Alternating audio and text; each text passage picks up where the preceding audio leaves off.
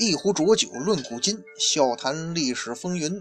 各位好，欢迎收听文昌书馆的节目，我是主播君南，漫谈三国人物。今天呢，咱们接着聊诸葛亮。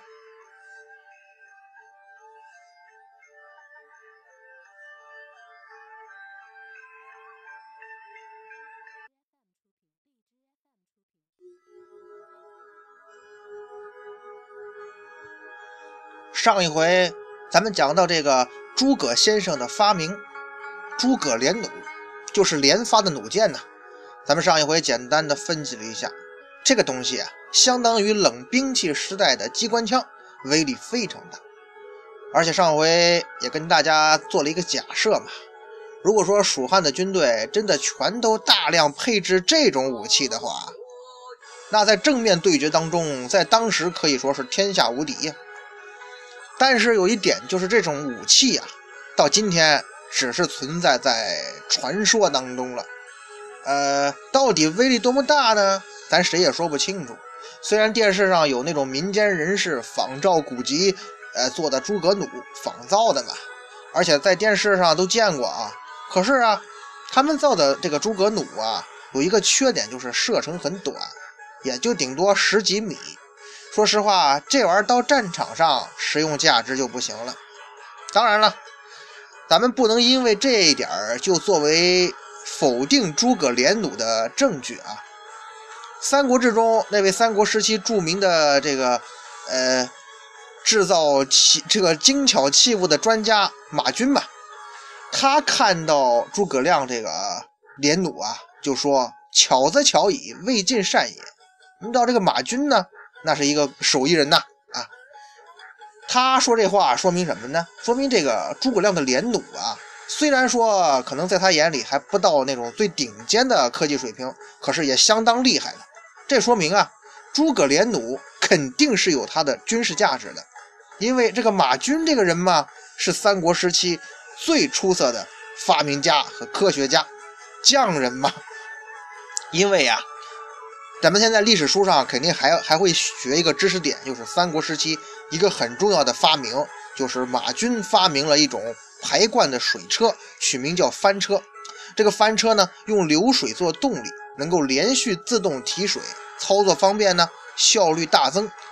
这可是提高农作物生产的一个重要发明啊。另外啊，这个马军还研究制造出了指南车，并且最后他改进了诸葛亮的连弩。而且还改进了工程用的发石车，他制造的水转百戏以水为动力，以机械木轮为传动装置，让那些木偶啊可以自动表演，构思十分巧妙。说白了，马军呢，那是个真正的心灵手巧之人呐。如果说这样的人都对诸葛连弩提出肯定的话，那咱们只能说呀，诸葛连弩肯定是在军事上呃非常了不起的发明。但是具体什么样呢？咱们今天就不知道了啊！因为后来马钧呢也改造了诸葛连弩。以这个人在机械制造方面的造诣，他这么深，而且呢在当时又被誉为天下名巧，他对诸葛连弩做出高度评价，说明这个连弩是非常是有实用的价值的。另外啊，诸葛先生最著名的神器，除了这个连弩啊。那就是用来解决后勤问题的，而且适合于山地运输的工具了。所谓木牛流马，这到底是个什么东西呢？同样是没人能说得清楚啊，甚至到今天争议还非常大。比方说，北宋的陈师道认为啊，这个木牛啊，就是蜀中的独推小车，载八担，前如牛头。又有大车用四人推，载十担，盖木牛流马也。这是他写的那本《后山丛谈》的第四卷里有这么一句话。嗯，他认为啊是小车。另外，在《宋史》的《杨允公传》和明末诸葛亮第三十六代孙诸葛熙在《孔明全集》中的这个说法呀，都赞成这种观点。北宋的高澄认为啊，木牛流马呢，就是一种普通的。手推的独轮车，民间谓之为江州车。古时候的江州啊，指的是重庆一带啊，就是说三国那时期啊。到了清朝的时候啊，在《备史类编》当中啊，也曾记载过这么一句话，就是这个木牛流马呀，就是手推独轮车。包括到了清初，毛宗岗父子在修这个《三国演义》的时候啊，他也把这个木牛流马在那个绣像当中画成了跟宋代所谓江州车子类似的手推的独轮车。那到了现代啊，这个关于这个木牛流马的说法呢就更多了。比方说，机器工程学家刘先洲先生认为啊，这木牛流马，哎，不但是独轮车啊，而且认为啊。这种独轮车呀，也不是诸葛亮自己发明的，是什么溥元呐、廖立啊这些人集体智慧提的创意，被诸葛亮采纳了，给他起了一个新颖的名字，叫做木牛流马。因为什么呢？因为刘先生认为啊，其实东汉的时候就已经有这种独轮车了，这个木牛流马其实是改进版。他还说呀。沈括在《梦溪笔谈》中称木牛流马为木马，哈，当然不是木马病毒的木马了，这个反正就是木头的马呗。可能因为什么呢？是这个木牛流马呀，没有车马，它靠人力推嘛，无牛马而能行，所以叫木马。现代史学家史树清先生啊，也赞成刘先生的观点，这种说法影响巨大，后世呢也多引用这个观点。著名史学家范文澜先生认为啊，木牛是一种人力的独轮车，流马呢是改良的木牛，前后四脚就是人力四轮车。这个在中国通史当中有记载。说了这么多别人的看法，呃，那很多朋友可能要问了，君南你怎么认为呢？其实啊，如果真想知道木牛流马到底是什么东西啊，恐怕只有一个办法了，就是哪位仁兄有办法。摸地门啊，出车祸啊，您给穿越回去。当然，小朋友千万不要学啊！如果不能穿越回去，亲眼看一看，恐怕所有一切都只能是猜测了。甚至还有说流马是一种小船的嘛？当然了，我也有一个疑问哈，你说这个诸葛连弩是机关枪，木牛流马是高效率的后勤运输工具，这么好的东西，怎么在后世就失传了呢？哎，关键在于科学技术这么发达的今天，为啥就没人能够成功的仿制出来呢？这一点儿，说实话，真的是很令人费解呀。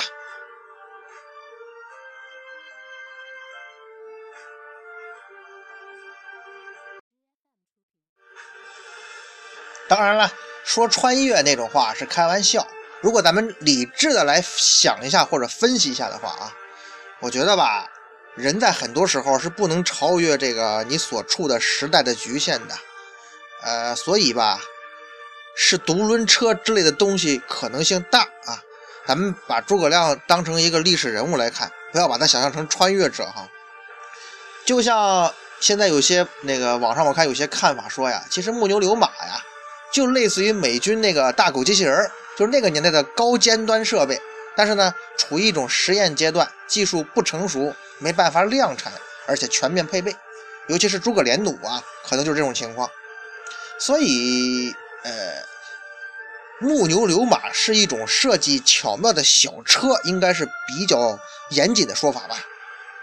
那确实，这小车可能有一些革新，但是恐怕不会像传说中的那么神。毕竟诸葛先生身上神奇的光环太多了，那堆几块石头还能吓退陆逊的大军呢？您说是吧？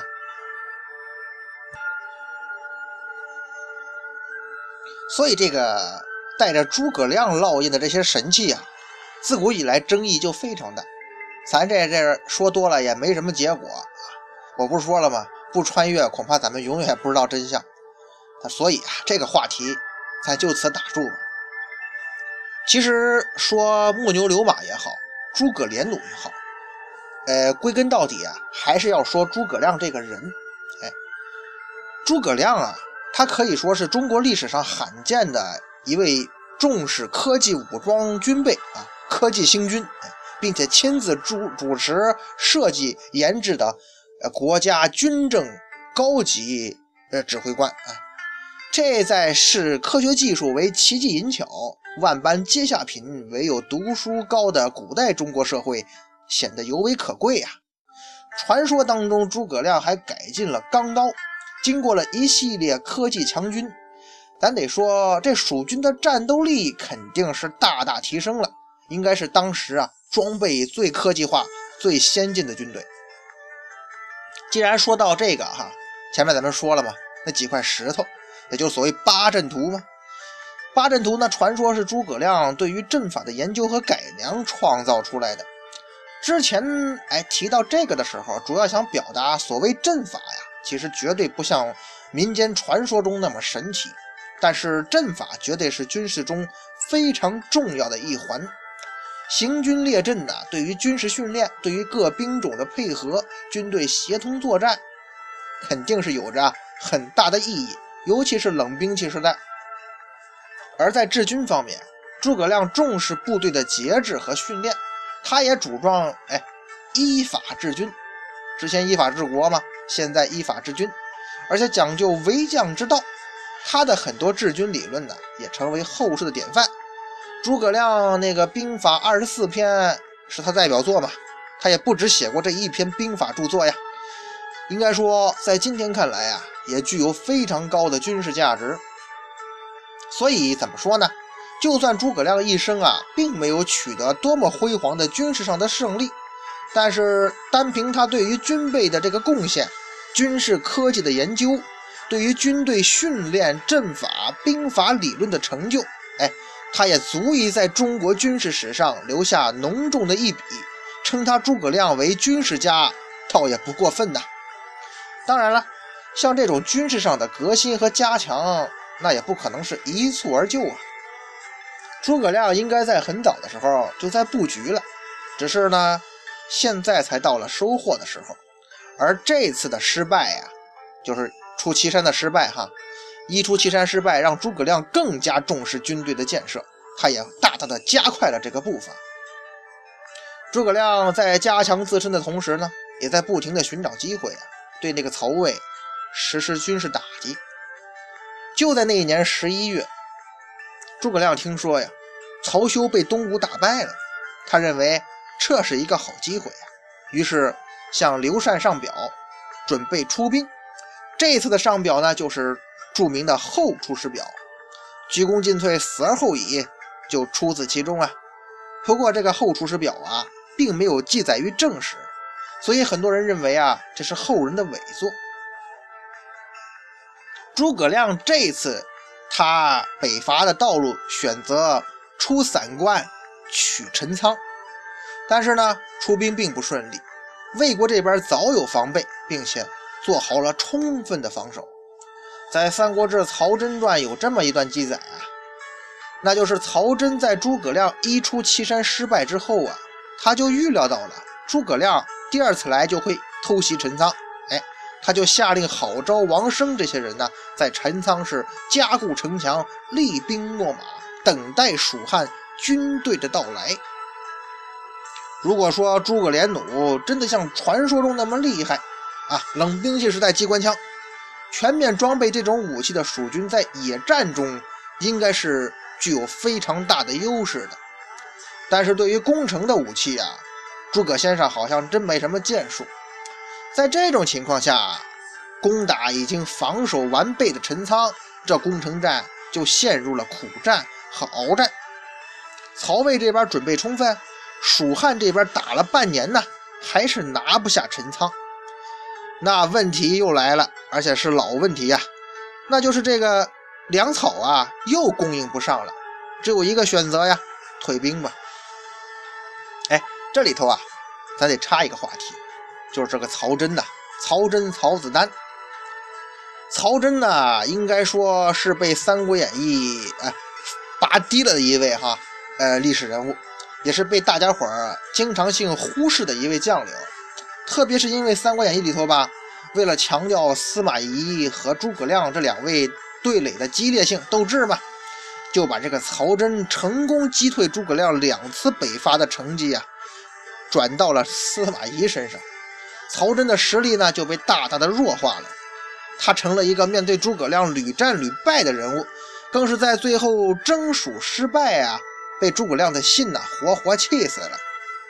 实际上啊。正史上的曹真啊，这个人的人生是非常成功的啊，他可以说是南征北战，屡立战功，最后是位极人臣，官拜大司马，赐剑履上殿，入朝不屈。哎，这跟曹操待遇差不多啊。他最为辉煌的战绩呢，是任镇西将军的时候，率领众将进讨诸胡联军，是大获全胜，平定河西呀。根据这个魏书的记载，这一战他是他是这个斩首五万，获牲口十万，羊一百一十一万口，牛八万。破胡告檄传到洛阳之后，曹丕非常高兴啊，大笑说：“我在帷幕之内运筹帷幄，诸将在万里之外奋勇作战，其相应若和符节前后战克或鲁，没有如此之多的呀。”就是说呀。这一战，这个，呃，我生平从来没有获得过这么大的战果。关键是曹真这一战重新打通了西域和中原王朝的通路，把河西走廊夺回来了。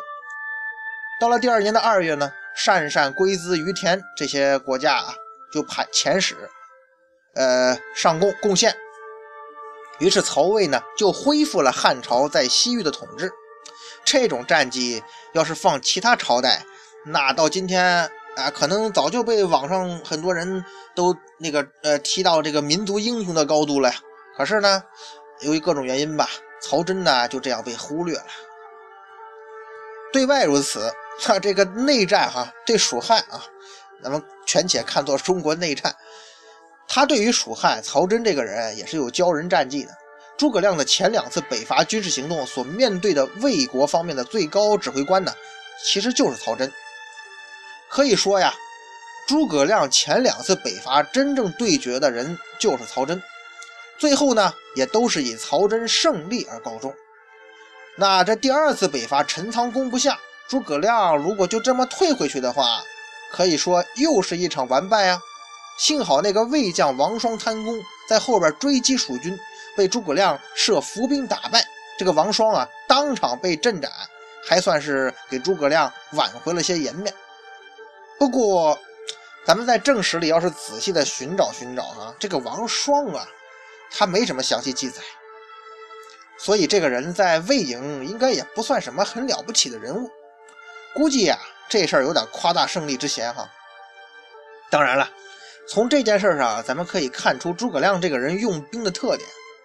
诸葛亮出兵，我可以不顺利，可以有失败，但是绝不能有惨败。更不能有全军覆没性质的溃败，所以对手很难找到空子给他来一个致命性打击。还是那句话呀，诸葛一生唯谨慎呐。曹真这次胜利之后呢，有些不依不饶，就向曹睿上书啊，蜀连出侵边境，一岁伐之，数道并入，可大克也。曹真认为呢，要解决蜀汉的问题啊。咱应该主动出击，不能等着他来打呀！最好是几路大军同时出击，打他蜀汉一个应接不暇，一战成功。曹睿呢，就认同了曹真的计划，并且亲自送曹真出城西征啊。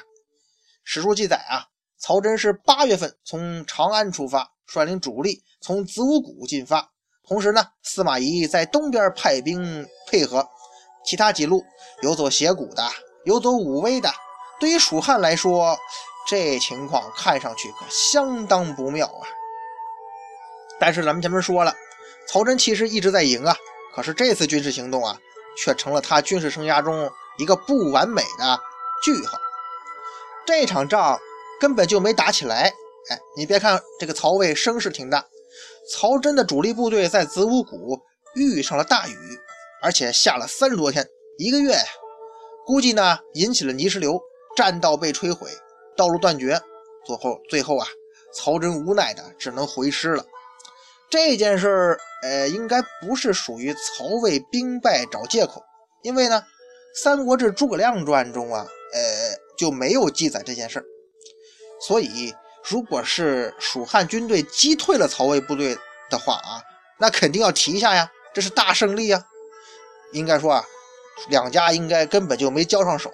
就是下雨天灾导致曹真退兵了，等于说呀，曹魏这几路大军呢，就算长途旅游了一次吧，还是够惨的啊。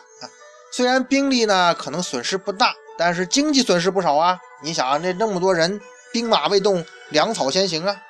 这事儿一出，责任人就是曹真呢，主意是你出的，这个计划的执行者也是你，最后弄那么个结果，哎，那不怪你，怪谁呀？很明显啊，曹真对于当地的地理气候缺乏研究，选择的出兵时间也有极大问题啊。这就所谓为将者不通天时，不晓地理啊，乃庸才也。这是《三国演义》的话。当然，曹真不能是庸才了，只是说他这次真是倒霉啊。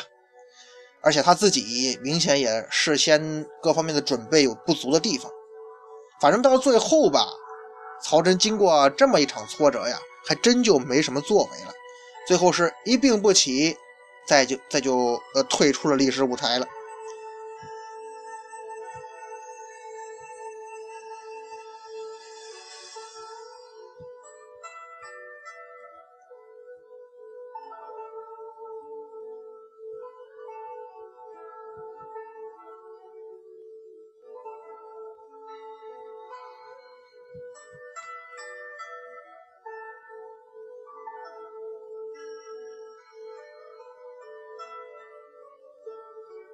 到第二年，诸葛亮派遣陈氏进攻武都阴平，曹魏的雍州刺史郭淮准备迎击，诸葛亮亲自带兵夹攻，郭淮抵挡不住，只有败退啊。这样，诸葛亮对于曹魏的战事终于取得一定成就，拿下了二郡。估计到这时候，诸葛先生终于可以长出一口气了，因为啊，他可以名正言顺的拿回因为一出祁山之时候那个，呃。丢了的丞相名号嘛？正史记载呀，赵策亮曰：“街亭之役，就有马谡，而君隐愤，身自贬义，重为君意听顺所守啊。”当然了，他这个副丞相之职到底是刘禅的意思呢，还是诸葛亮自个儿走走过场，咱就不得而知了。不过其实啊，这并不重要，重要的是诸葛先生可以全力投入。下一次北伐了。两年之后啊，诸葛亮觉得机会成熟，再次出兵岐山，这是他真正意义上的二出祁山。而在《三国演义》当中啊，这个时间点是四出祁山了。而在正史记载中呢，这也是最后一次出祁山。实际上啊，诸葛亮一共也就出过两次祁山，其他几次军事行动啊，走的都不是祁山路线。这次。诸葛亮终于迎来了他的老对手司马懿。